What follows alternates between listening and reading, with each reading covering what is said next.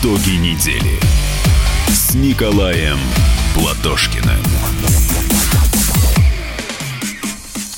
Э, добрый вечер, друзья. Спасибо, что вы с нами в WhatsApp, в YouTube. И так вообще смотрите. Вот тут нас ругают за то, что мы из WhatsApp не все иногда читаем. Вот, Николай Николаевич, скажите про Белоруссию. Вы согласны с Лукашенко? Вот дайте мы сейчас с Валентином поговорим про Украину, но заодно и про Беларусь. Давайте, скажите. да. И э, нашему слушателю из Голландии тоже хочу сразу ответить. Он пишет, нам ни разу не обратили внимания на мои аудио, смс и сообщения в WhatsApp. Так зачем вам этот сервис? А вы присылайте не аудио, смс, а пишите текстом, и тогда мы ответим. Одна из, ну, пожалуй, да, ну, мне кажется, это главная международная новость э, года. Это Украина, Зеленский его совершенно удивительная президентская кампания, потом а, победа на выборах, причем с совершенно жутким перевесом, с историческим перевесом, 73% голосов а, он набрал. Ну, правда, там явка была не очень большая, да, там всего 13,5 миллионов э, Ну, нет, но лучше, проголосовали. Больше, больше, чем у нас, все-таки, вот. сказать, да. Вот. А, инаугурация прошла 20 мая 2019 года, и приоритетами своей команды он назвал тогда прекращение огня на востоке Э, Украины, возвращение украинских Крыма и Донбасса. А в своей инаугурационной речи объявил о распуске Верховной Рады и призвал членов правительства освободить свои места для тех, кто будет думать о следующих поколениях, а не о следующих выборах. А, как оцените э, вот эту всю историю с Зеленским – в 2019 году? И, на ваш взгляд, есть ли у него шансы не растерять доверие избирателей в 2020? Ну, Зеленского надо оценивать, по-моему, так, как он хочет, чтобы его оценивали. Я бы сказал это так. Вау. Нет, точнее, нет. Вау, вау. Нет, даже не так. Супер, double, wow. Потому что когда этот э, персонаж пришел к власти, да, вот он галстук снял, потом бейсболочку одел, потом там на велосипеде стал кататься, потом э, журналистов стал почивать не салом, а панакотой. И шаурму ел и шурму ел. Прекрасный человек, просто вот ничего другого сказать особо нельзя. Но единственное, что он упорно хочет там всю украинскую землю продать, вот это то, что известно про него. Да, затеял административную реформу. Ну, согласитесь, но это все, это мэры какие-то, это... нет, префекты.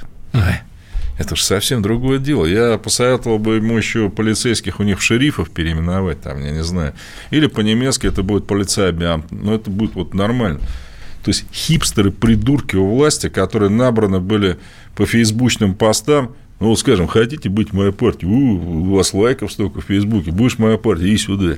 Ведь помните, даже их собрали, этих выбранных депутатов, и сказали, вы все козлы, вы никто, вас сюда взяли, поэтому что скажем, то и будете делать. Ну, это ужас.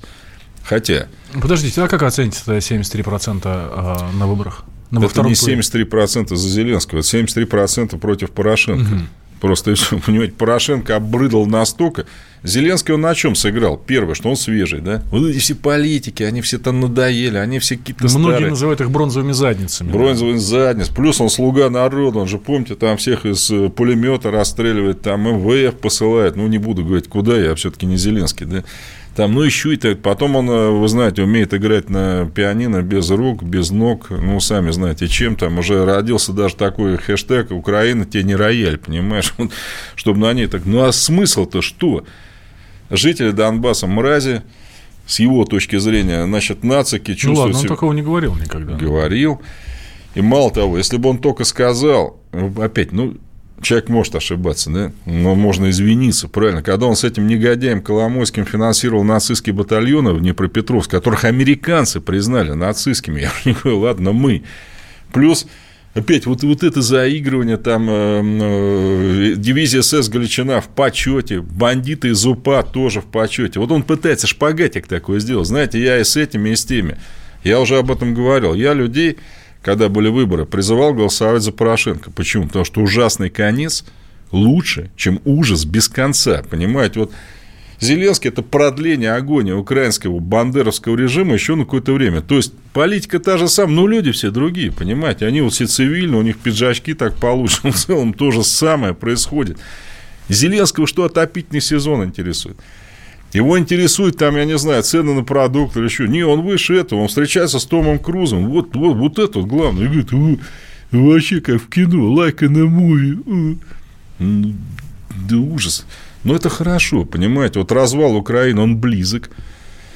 Почему это хорошо? Потому что без воссоединения... Есть такое выражение, чем хуже, тем лучше, да? Без это воссоединения вот Украины... Ну, это, знаете, как на хирургическом столе. Но иногда, к сожалению, надо пройти болезненную операцию, чтобы выздороветь. Надо признать, что 91 год был ошибкой. Украинцы проголосовали за независимость неправильно. Это независимость руки от тела, это независимость ноги от тела. Не должно этого быть. Это единый народ. Здесь я с Путиным согласен, но это несколько раз говорил. Да это любой вам историк скажет. Понимаете, что Киев – мать городов русских. Ну, это всем известно. Надо воссоединяться, это будет лучше и для украинского народа, и для русского. И я вам больше могу сказать, и для всего мира тоже. Хорошо. Э, раз уж обещали нашим слушателям, давайте перейдем на... Э, Беларусь. Да, в, в Беларусь. На, на Беларусь. Ну, вы Нет. понимаете, перейдем на тему Беларуси. Давай, да вот вы знаете, вот это тоже дикость, когда у нас вот все либералы, ну, они себя так называют, я их либералом не считаю, говорят, в Украине.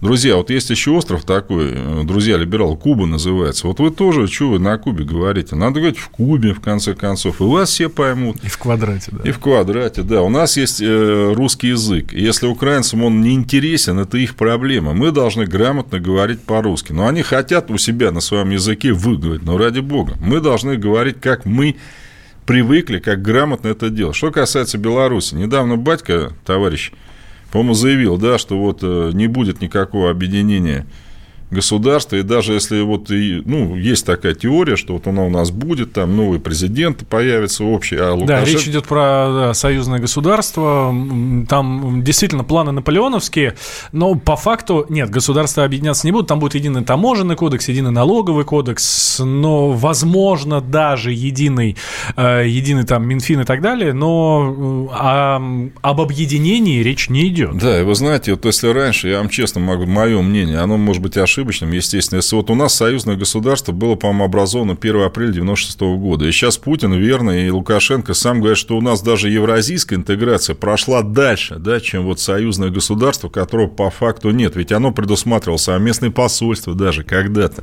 И если раньше, первые 10 лет, я вам скажу так, тормозила Россия, разговора нет, Лукашенко не виноват, то сейчас мне кажется, батька, он э, ступил на скользкую дорожку, вот мне так кажется, на скользкую дорожку гражданина Януковича, который для того, чтобы нас напугать, и чтобы мы считали его самым лучшим другом России, он вскармливал нацистов на Украине через свою администрацию и говорил нам, друзья, вот если вы со мной не будете сотрудничать, смотрите, вот кто есть.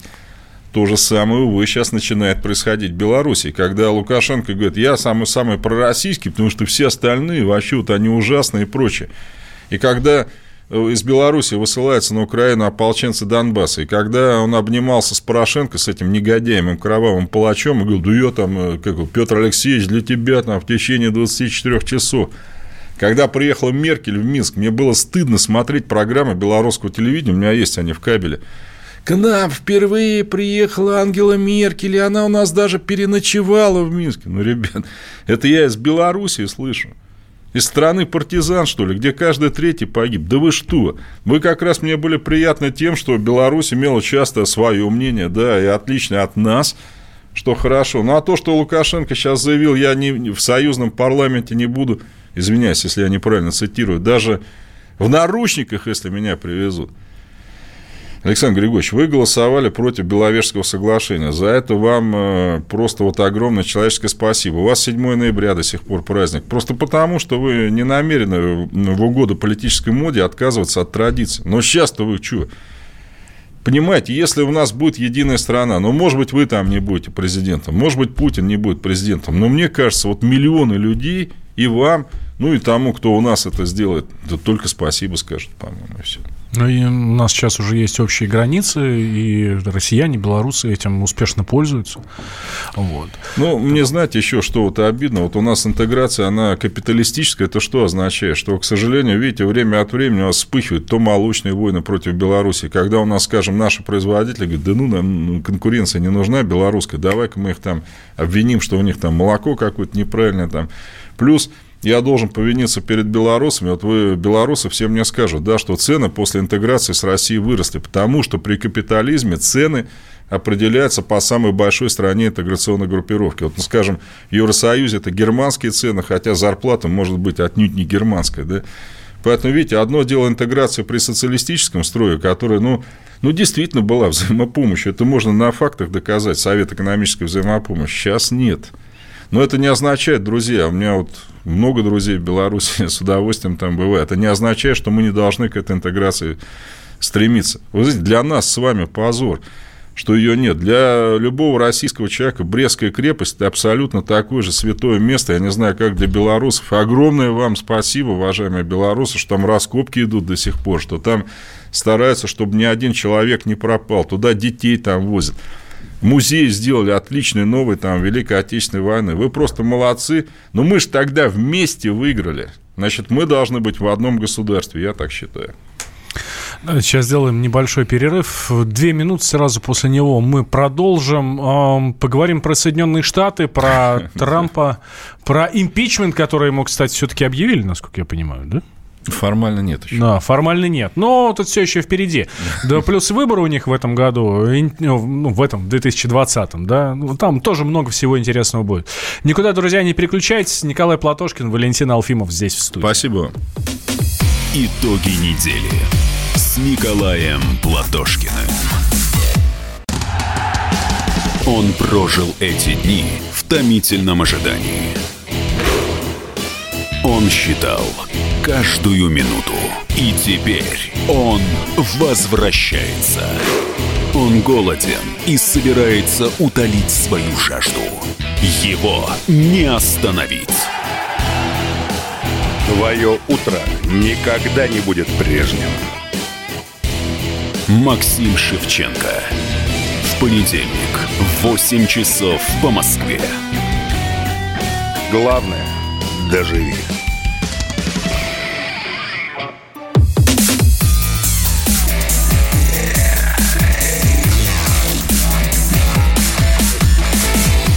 Итоги недели с Николаем Платошкиным.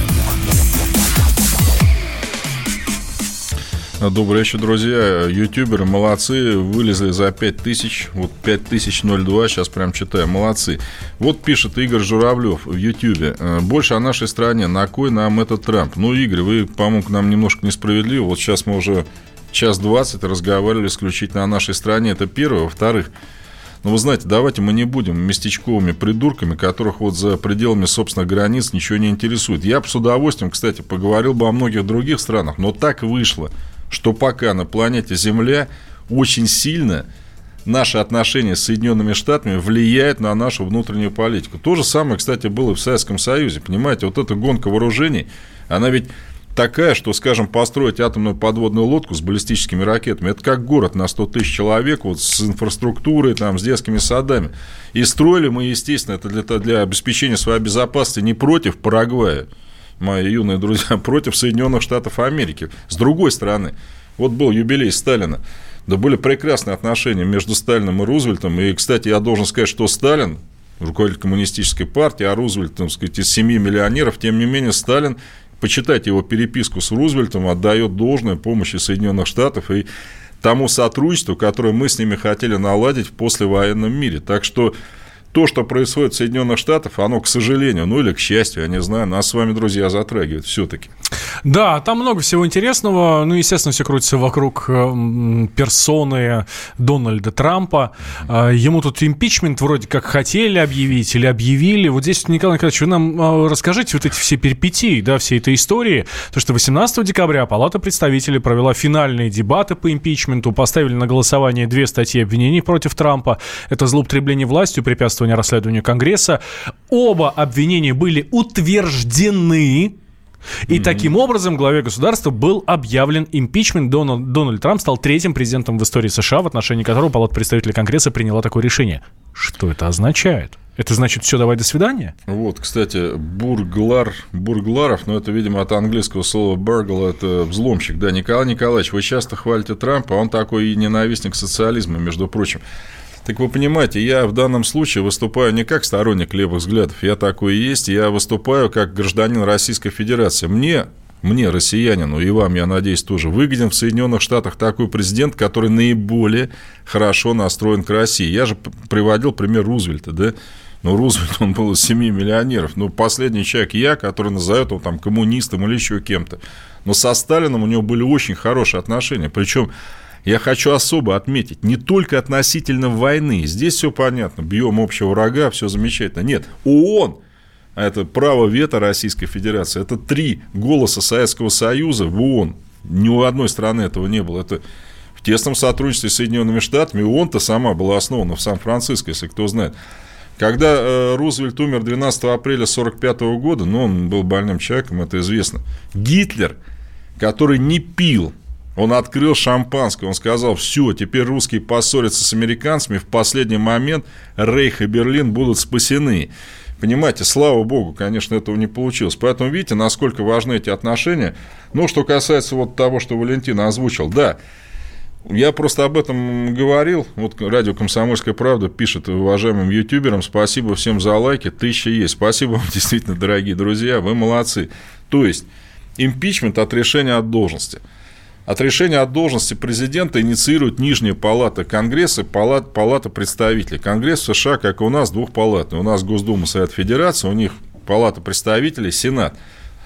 В палате представителей в Нижнем э, в Нижней Палате большинство демократической партии врагов Трампа. Значит, они инициировали расследование в отношении Трампа и вынесли резолюцию большинством голосов, что Трамп виновен. Но это не означает от решения от должности. После этого резолюция о виновности Трампа поступает в Сенат Соединенных Штатов, угу. в высшую палату, 100 человек там, значит, причем туда входит по должности вице-президент Соединенных Штатов в данный момент Пенс, и только Сенат как бы рассматривает обвинение Нижней Палаты и говорит, правильно они или нет. Если Сенат говорит правильно, все, президент перестает быть президентом.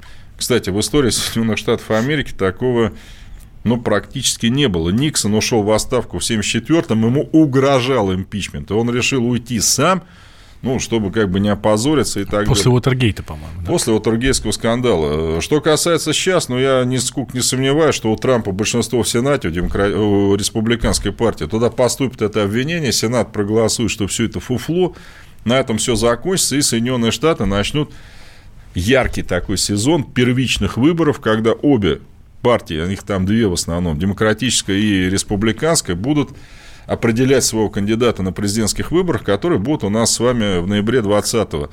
Трамп, конечно, пойдет... Ну, не у нас с вами, конечно. У нас, у нас. Я это не оговорился. Трамп пойдет на выборы от республиканцев. Ну, просто в Америке, видите, так принято. Это страна вообще неписанных традиций. Там очень много нигде не написано. Но считается так, если вот сидит президент, от какой-то партии. Ну, партии, конечно, формально эти выборы проводят, но реально президент, конечно, пойдет на второй срок, это железно. Трамп относится к нам хорошо, я еще раз говорю. Поэтому я, я ему симпатизирую. Не потому, что он там, я не знаю, у него прическа такая или прочее. У демократов. У демократов сейчас выкристаллизовываются два кандидата, которые будут реально бороться за пост кандидата от партии на пост президента. Это сенатор Элизабет Уоррен, кстати, она наполовину как сказать, э, происходит от индийцев. Да? И ну, известный нам, э, так сказать, тоже немолодой человек Берни Сандерс, который боролся против Хиллари Клинтон там 4 года назад. Сандерс вообще социалист. Он вообще против НАТО. Понимаете, таких фигур в Америке ну, на таком высоком уровне давно не было. Еще 20 лет назад, если человек скажет, я социалист, понимаете, на него в Америке посмотрели просто как на какого-то прокаженного придурка и прочее. Элизабет Уоррен тоже левая, то есть она абсолютно хорошо относится к нам, и я думаю, что кто бы из этой тройки не стал бы президентом, Трамп, Элизабет Уоррен это, или Берни Сандерс, для нас ничего плохого не будет. Для меня, как для дипломата, это идеальное, знаете, соотношение сил, когда люди борются за президентский пост между собой, относясь к России очень хорошо. Понимаете, в каком-то мере, я должен сказать, нам очень везет. У них, у демократов был, как вы знаете, такой наш враг и друг бандеровцев Байден – Но он своей коррупцией, кстати, на Украине запятнал себя вообще так. Сын его там 50 миллионов долларов получил. Вообще все разбирается вообще за что, Да, если вы, друзья, не слышали эту историю, то как раз это то, из-за чего да. э, поругались или, ну, в общем, из, и, это та тема, тот персонаж, из-за которого э, Соединенные Штаты вынуждены были выложить э, в общий доступ переговоры Трампа с э, Зеленским, что вообще-то, насколько я понимаю, это прецедент. Да, причем, видите, я, у меня так получилось, у меня есть CNN в кабельном пакете, это американский телеканал. Я слушал в прямом эфире слушания в Конгрессе вот по импичменту Трампа. Я там про Украину очень много узнал. Вот, понимаете, братья украинцы, если вы нас сейчас слушаете, Жалко, что вы многие не знаете английский язык. Как вас там по матери все полоскали? Вот, э, понимаете, Украину рассматривали на этих слушаниях как какую-то бактерию, понимаете? Вот руководство Украины ужасные люди. Как вы говорите, его зовут? Э, Зелинский. Э, вот это все. И когда они говорят, какой-то подполковник американской армии, обалдевший, говорит, я приехал в Киев, подполковник. Они говорят, украинцы, а у вас вроде какие-то эти предки были с Украины. Тут говорит, да, там вот они уехали из Советского Союза. О, а вы у нас министром обороны не будете? Подполковник говорит, я обалдел. Я говорю, шутка, что ли? Я же, говорит, всего подполковник. Ну, вы же американский подполковник.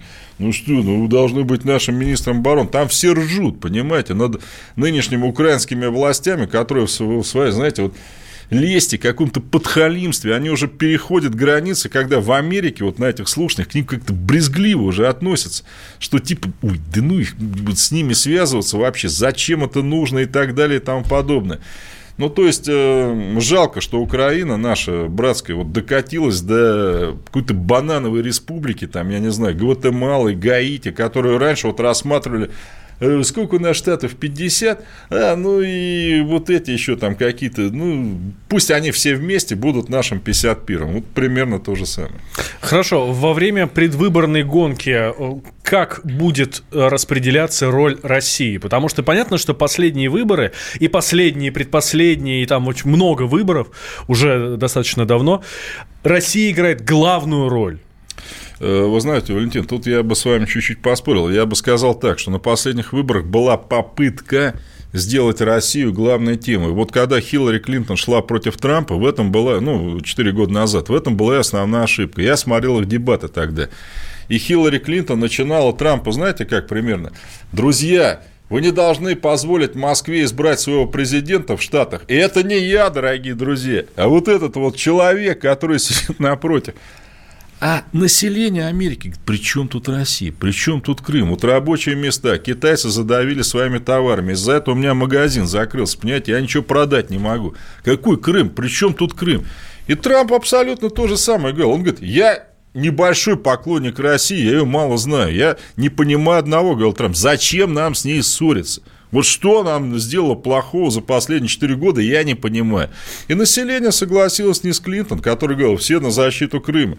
Все а что за Крым-то? Где он вообще находится? А Трамп что сказал? В Крыму живут русские. Хм.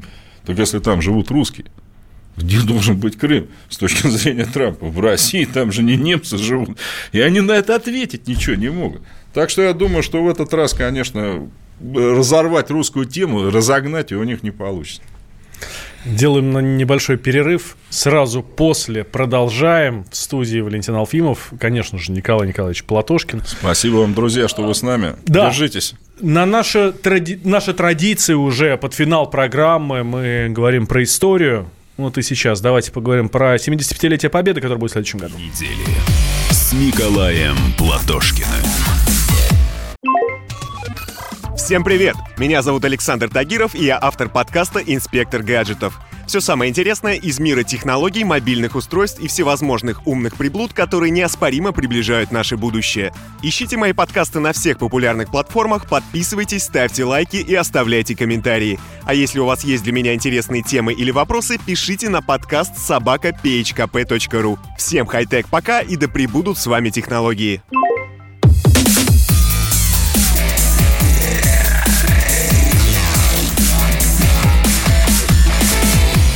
Итоги недели с Николаем Платошкиным. Добрый вечер, дорогие друзья. Спасибо, что нас с Валентином не бросаете. У нас на YouTube уже более 1300 лайков, э, но мы WhatsApp не забываем.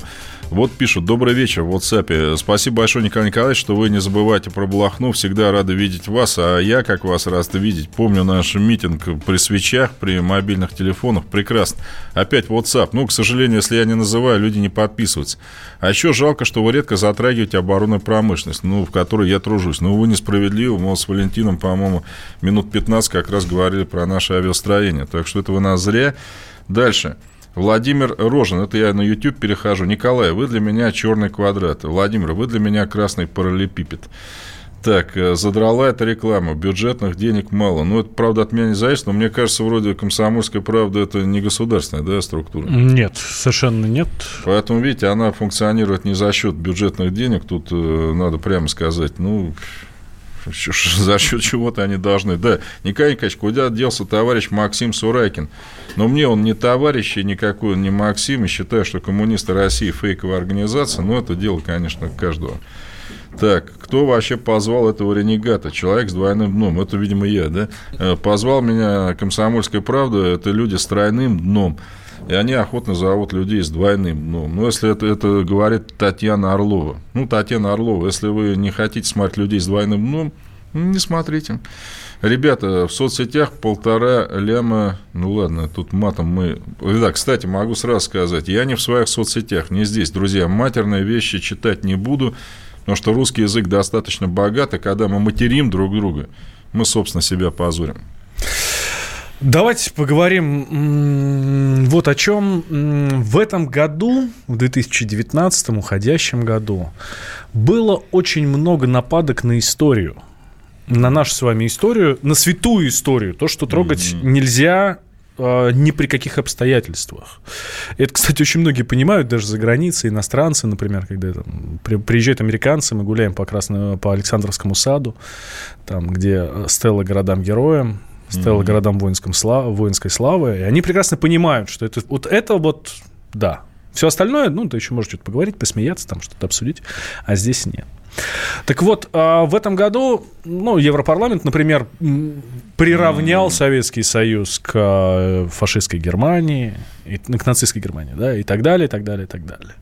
Есть ощущение, что итоги Второй мировой войны переписывают. Зачем? Да. Кому это надо? Ну, это надо прежде всего тем. Это, кстати, знаете, здесь интересно, вот как раз здесь э, совпали Сталин и Путин, потому что когда Сталин в 1946 году реагировал на фултонскую речь Черчилля, который обвинял нас тогда в том, что мы какой-то там железный занавес после войны сделали, Сталин сказал абсолютно верно, что против Советского Союза агитируют те, кто еще недавно был с фашистами вот в их полиции, в их органах и прочее. И, кстати, в Европе ведь таких было миллионы, понимаете? Вот для нас с вами это и даже мне это было сложно понять, потому что ну, мы с вами все-таки, так сказать, наследники героев, а там нет, там очень много людей это было по ту сторону, и они до сих пор это помнят. Но если был президент Митеран, предположим, знаете, он такой был известный, во Франции все выяснилось, что во время французо-германской оккупации был ну, в молодежной организации, скажем так, коллаборационистского режима. Ну, там был э, дикий скандал по этому вопросу. То есть, они завидуют нашей победе, понимаете? Потому что ну, никак нельзя у нас ее отнять. И вы знаете, друзья, я вам что вот предлагаю. Я недавно столкнулся вот э, в книжном магазине с одной девушкой. Ну, она меня там узнала, она преподаватель. Ну, не буду называть ее фамилию, может быть. Но она, знаете, мы с ней поговорили 5 минут. Как вам вот такая идея? в честь 75-летия. Вот мы с вами все ездим в Европу, там куда-то. И правильно, это, в этом ничего плохого нет. Друзья, давайте так – вот свои поездки в Европу, на новогодние каникулы, еще когда-то, в этом городе, где вы будете, найдите могилы наших солдат, найдите памятники тем, кто не вернулся, военнопленным, возложите цветы, приведите их в порядок, если они немножко запущены, снимите это все на видео и выкладывайте в интернете. Давайте вот сделаем э, такую акцию, ну, извините, может быть, за, за такой замыленный лозунг, никто не забыт, ничто не забыто. То есть не, не ходите просто только по злачным местам, чего тоже на самом деле ничего плохого в этом нет. Сделайте это. И самое главное, у нас очень мало осталось ветеранов живых, очень мало. Это объективный фактор, ничего с этим не сделаешь. Знаете, в Америке, где их ветераны тоже сыграли роль в войне, но, конечно же, там далеко не такую, как наша. Знаете, как они называют своих ветеранов, американцы? The greatest generation, то есть самое великое поколение. А если у них ветераны самое великое поколение, у нас-то, ребята, это кто? Поэтому окружите заботой улыбнитесь. Если, не дай бог, есть одинокие люди или прочь, обязательно сходите к ним. И вспоминайте про них не только, не только День в День Победы. Победы. О чем речь? Сделайте это до этого. Но у меня огромная еще просьба Государственной Думе. Я знаю, что в некоторых регионах нашей э, страны уже установили доплату к пенсии к детям войны, так называемым, как мои родители, которые в годы войны были маленькими еще, и у них детства не было друзья в Думе, ну, сделайте э, доплату к пенсии людям, которым там по 80 лет. Ну, что вы, ну, ну вам тысячу рублей, что ли, в месяц жалко. У людей детства не было. Они все за плугом ходили, хотя лошади, не знаю, там э, не доставали не то что до спины, а вообще они спали у станков там в это время. Они ну, я не знаю, они сделали все то же самое, чтобы мы выиграли ту Великую войну. Ну, давайте не будем позориться и сделаем эту доплату. В следующем году будет праздновать 75-летие эм, Победы. И вот, кстати, видите, меня тут про Трампа ругали. Да, ведь да. Трамп-то что заявил, да, что для меня было бы очень здорово, сказал Трамп, да, на 75-летие Победы приехать в Москву на Красную площадь. А вот что означает этот ответ? Это, ну, обычный такой реверанс, э, что, ну, как бы я не против, ну, а там как получится. Вы знаете, нет. Вот насколько я знаю американцев... Знаете, как многие куда-то не, хотят, не хотят идти, а, не знаете, говорят там, ну, посмотрим, посмотрим. Вы знаете, вот его, во-первых, за язык никто не тянул. Знаете, Валентин, вы были бы правы, если бы его спросили, да, не хотите ли вы там поехать на 75 лет в Москву, он бы тогда вот так бы... Он сам это сказал. Угу. Это очень важно. Я вам честно могу сказать, я вручал медали в честь 60-летия победы американским ветеранам войны. Как они к нам хорошо относятся, я вам должен сказать. Это те именно, мы не всем даем медали, а те, кто участвовал с нами вместе, северный конвой, предположим, вот, вот эти, да мы помним ту страну, мы помним людей, это же наши братья. То есть, они с нашими ветеранами песни пели, знаете, даже иногда не зная слов, но они мелодию знают до сих пор. И мне кажется, Трамп, вот честно говоря, он просто, ну, в этом смысле, не дай бог я ошибаюсь, в этом смысле он просто нормальный человек. Он считает, что мы, знаете, кстати, американцы как называли ту войну, вот, ну, у нас Великая Отечественная, американцы, у них вроде война шла где-то далеко, да, там вообще, ну, в Европе, они называли good war, то есть добрая, хорошая, справедливая война, и они до сих пор, кто бы им что ни рассказывал, вот те, кто как-то с этим соприкасался, через родственников, родных, их против русских не настроишь. Вы упомянули про северный конвой. Я бывал в городе Портленд, штат Мейн. Это самый север, э, северо-восток Соединенных mm-hmm. Штатов. И я хочу сказать, что у них до сих пор существует э, побратимская программа. Ей в прошлом году было 30 лет, в этом году 31 год. Э, с э, Портленд с Архангельском.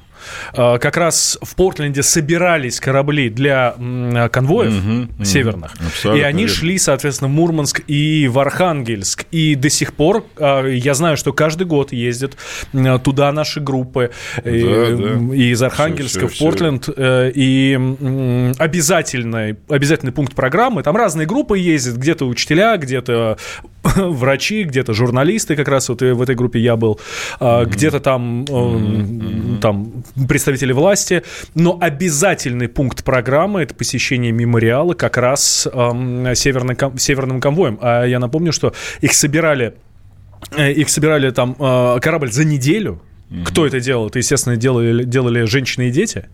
И только 50% этих кораблей доходили до Архангельска. Да, да. То есть это очень серьезная история, это они до сих пор очень важно и серьезно помните относятся. вот этот э, конвой PQ-17, да, который да. практически был э, немецкой авиацией потоплен. Там, кстати, и наши моряки были на этом конвое, они же тоже их формировали. И, кстати, мало кто знает, на кораблях, которые возвращались, некоторые наши разведгруппы потом с Англии забрашивались на парашютах в Германию, например. То есть у нас сотрудничество было достаточно серьезное. Вот по поводу ветеранов нам с Валентином пишут в WhatsApp спасибо и низкий поклон. Да, по-моему, это просто, ну, ну, святое дело. Вот, э, так сказать, более интересные вещи, которые с ветеранами, как ни странно, как-то связаны. Платошкин в целом молодец, в WhatsApp пишет. Но он, увы, плоховато понимает фундаментальную базовую роль трезвости для человека, семьи и общества. Вы знаете, я когда в Америке пытался устроить для наших ветеранов серьезный праздник, я еле нашел помещение, когда мне говорили, а вы пить будете? Я говорю, ну мы нальем там э, фронтовые символические 100 грамм. Николай Николаевич, господин Платошкин, пить вредно. Я говорю, понимаете, это символ, они поминают павших там, да, у них вот водка, хлеб. Ну, ну вы же поймите, ну это очень плохо, пить и прочее. Я еле это помещение нашел, просто с условием, что вы, говорит, за свой счет еще полицейского пригласить и пожарника. Ну, а что? Ну, понятно, что люди, ну, кто будет напиваться среди тех, кто прошел вот эту вот тяжелую войну? Поминают тех, кто погиб, конечно. Что ж, мы не забываем не забываем о нашей великой победе, о ветеранах. Давайте сейчас сделаем небольшой перерыв угу. очередной. И, и войдем тогда в нашу... В Новый год. Часть. Войдем в нашу финальную часть. Давайте в следующей части буквально там через пару минут поговорим о хорошем. Угу. Послушаем хорошую музыку. Угу. Никуда, друзья, не переключайтесь. А, Валентин Алфимов, Николай Платошкин. А, да, мы с вами, мы не уходим. Да, а, а, давайте две минуты, и мы к вам возвращаемся. Я вспоминаю, тебя вспоминаю. Антонов. Каждый вечер в эфире радио «Комсомольская правда» вспоминает. Включаем нашу машину времени и отправляемся в прошлое. Я помню, маленький стоял, смотрел на прилавок. Mm-hmm. Было все. Молоко в треугольных пакетах. Ой, молоко в треугольных пакетах. Мороженое вкусное. Потрясающе, потрясающе. Вареники с вишней и с медом запомнились на всю жизнь. Таких я больше не ел. Программа Михаила Антонова «Дежавю» по будням в 23.00. Антонова много не бывает. Зашла заря.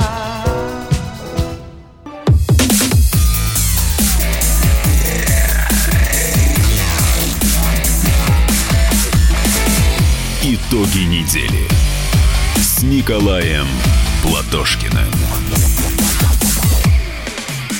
Э, спасибо, друзья. Ну, заканчиваем мы с Валентином эту нашу программу, последнюю в уходящем 2019 году на позитивной ноте. И вы, главный виновник этого, вы дали нам в YouTube аж полторы тысячи лайков. Вот э, Светлана Житинева это отметила.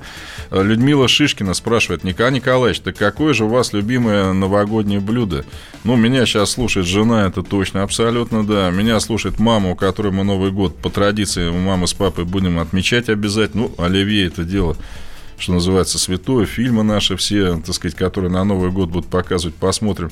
Я-то, честно говоря, подоторвался. Следующий год крысы, там какие-то блюда предписаны на Новый год. Ну, и, честно говоря, даже не следил никогда да, за я надеюсь, да. крыс мы есть не будем, конечно, ни в коем случае. Ну, что-то там э, курятину, мясо, Мясо люблю больше, чем рыбу, хотя мне многие пеняют, что это очень не здорово, что надо... Ну, селедка под шубой, ну, признайтесь. Очень люблю. Кстати, знаете, в Америке, вот где я работал, там был один наш ресторан на миллионный город. Всего один, кстати, назывался он «Русский медведь». Это где, в Атланте? Нет, это был Хьюстон. А, в Хьюстон. И там э, селедку под шубой, знаете, ее давали вот в таких небольших вазочках, а американцы это ели как э, даже не десерт, а как деликатес. Я говорю, неужели ваши женщины, вот они все это готовят прям вот слоями? Ой, какие же они героини. Ну, вы американские салат знаете, они там нарубили овощей, там, предположим, помешали дрессингом, и все. Селедка под шубой тоже прекрасно, очень люблю. Приезжали американцы в гости, я их при, пригласил к себе, и у меня супруга сделала, конечно же, оливье, конечно же, селедка под шубой и холодец. Ну, потому что... Холодец тоже очень люблю. Вот. Ну, кстати, мама очень хорошо у меня и холодец, и заливной делает. Вот. И э, не притронулись. Да. То есть попробовали, но все, и холод... все остальное, все. Э, попробовали и все. Но меня удивил э, на утро один, значит, наш друг, американская соседка сделала блины. Mm-hmm. Но не панкейкс американские, да, которые толстые такие, yeah. спали с толщиной, ну, наши, да. Наши, а наши такие почти прозрачные, такие на сливочном масле, классные. Ну, в общем, как у нас наши женщины прекрасно mm-hmm. умеют делать. И мы поставили на стол э, сгущенку, сметану и варенье. Вот. И один из американцев, э, кстати, начальник пожарной части в городе Уэсбрук, это м, штат Мейн, вот, он берет блин и накладывает на него, соответственно, сгущенку, сметану и варенье. Вместе. Да, я говорю, Энди, слушай, может быть, э, может быть, ну, по отдельности как-то. Нет, нет, мне, мне хорошо. И вот так вот он э, уплел практически там, ну, гору блинов, ну, как у нас обычно делают. Было очень удивительно. У нас, да, конечно, э, мы Так наши, немножко блин- по-разному наши смотрим. блины еще бы... Вот, кстати, мама у меня тоже готовит эти тонкие блины. Они в Рязанской области, вот откуда она родом, назывались каравать у нас все время. Ну, видимо, от слова маленький каравать. Вот из WhatsApp не могу не зачитать. В Раменском районе поселок имени Эрнста Тельмана. Так я же оттуда. И там, наверное, Новый год буду встречать. И школа моя там. Так что спасибо, что написали. Ну, давайте поздравим наших слушателей с Новым годом, пожелаем им всего самого наилучшего. Дорогие друзья, здоровья вам, счастья. Помните о прошлом, э, готовьтесь к будущему. Э, Всего вам самого хорошего. Буду вместе с вами по отбой курантов думать о самом хорошем. И я думаю, для нашей страны мы с вами постараемся, сделаем так, чтобы нам было не стыдно ни перед самим собой, ни перед нашими детьми. Спасибо, что были с нами. Огромное спасибо вам. И самое главное, мы желаем вам, чтобы ваш год, следующий 2020, был лучше, чем 2019. Да. А 2021 был лучше, чем 2020. И так дальше. И тогда всем нам будет хорошо. Спасибо, друзья, что были с счастья нами в вам, этом году. счастья вам, дорогие друзья. До свидания.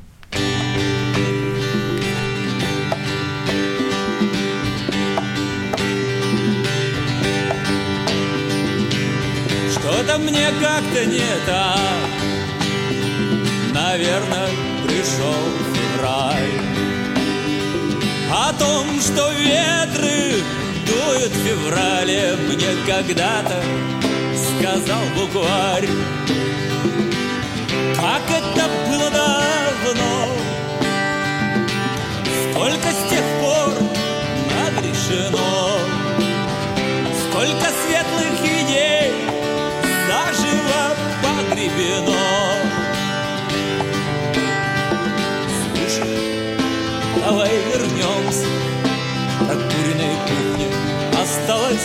вино.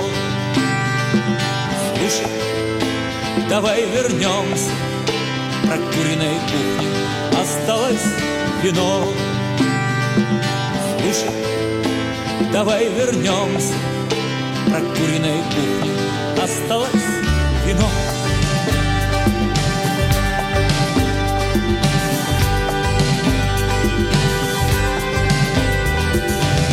Но что-то держит пробирает насквозь. Да сколько же можно петь песен про ветер Я пел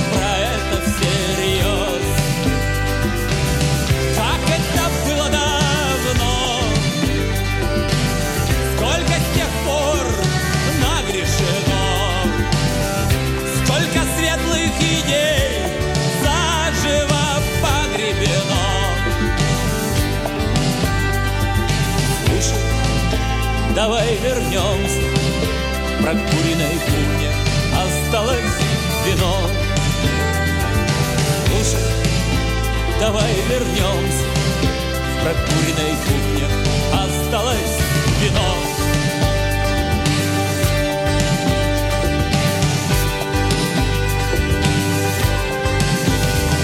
А ветер шумел, как пули на фронте, прочищая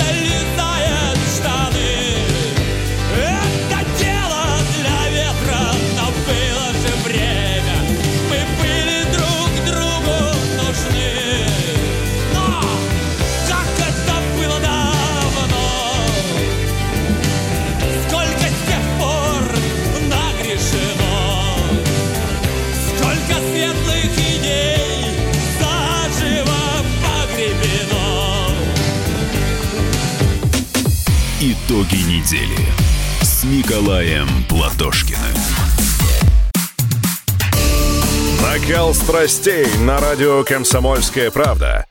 Здесь Что здесь нельзя не сказать, нужно? что папа Ну, богатый. Министерство газовой промышленности, я знаю, как гуляли. Снимали пароходы. Ну скажи, Я- только Нет, без я просто плохих слов. считаю. Если у нас такая история, что даже безобидное детское песенное шоу вкладывает кирпичик в создание революционной ситуации, ну все Взяли встало в один и- ряд вот с и этим плюнули просто в лицо. Совершенно. Андрей и Юлия Норкины. По будням в 9 вечера в программе «Простыми словами». Хорошо, будем иметь это в виду.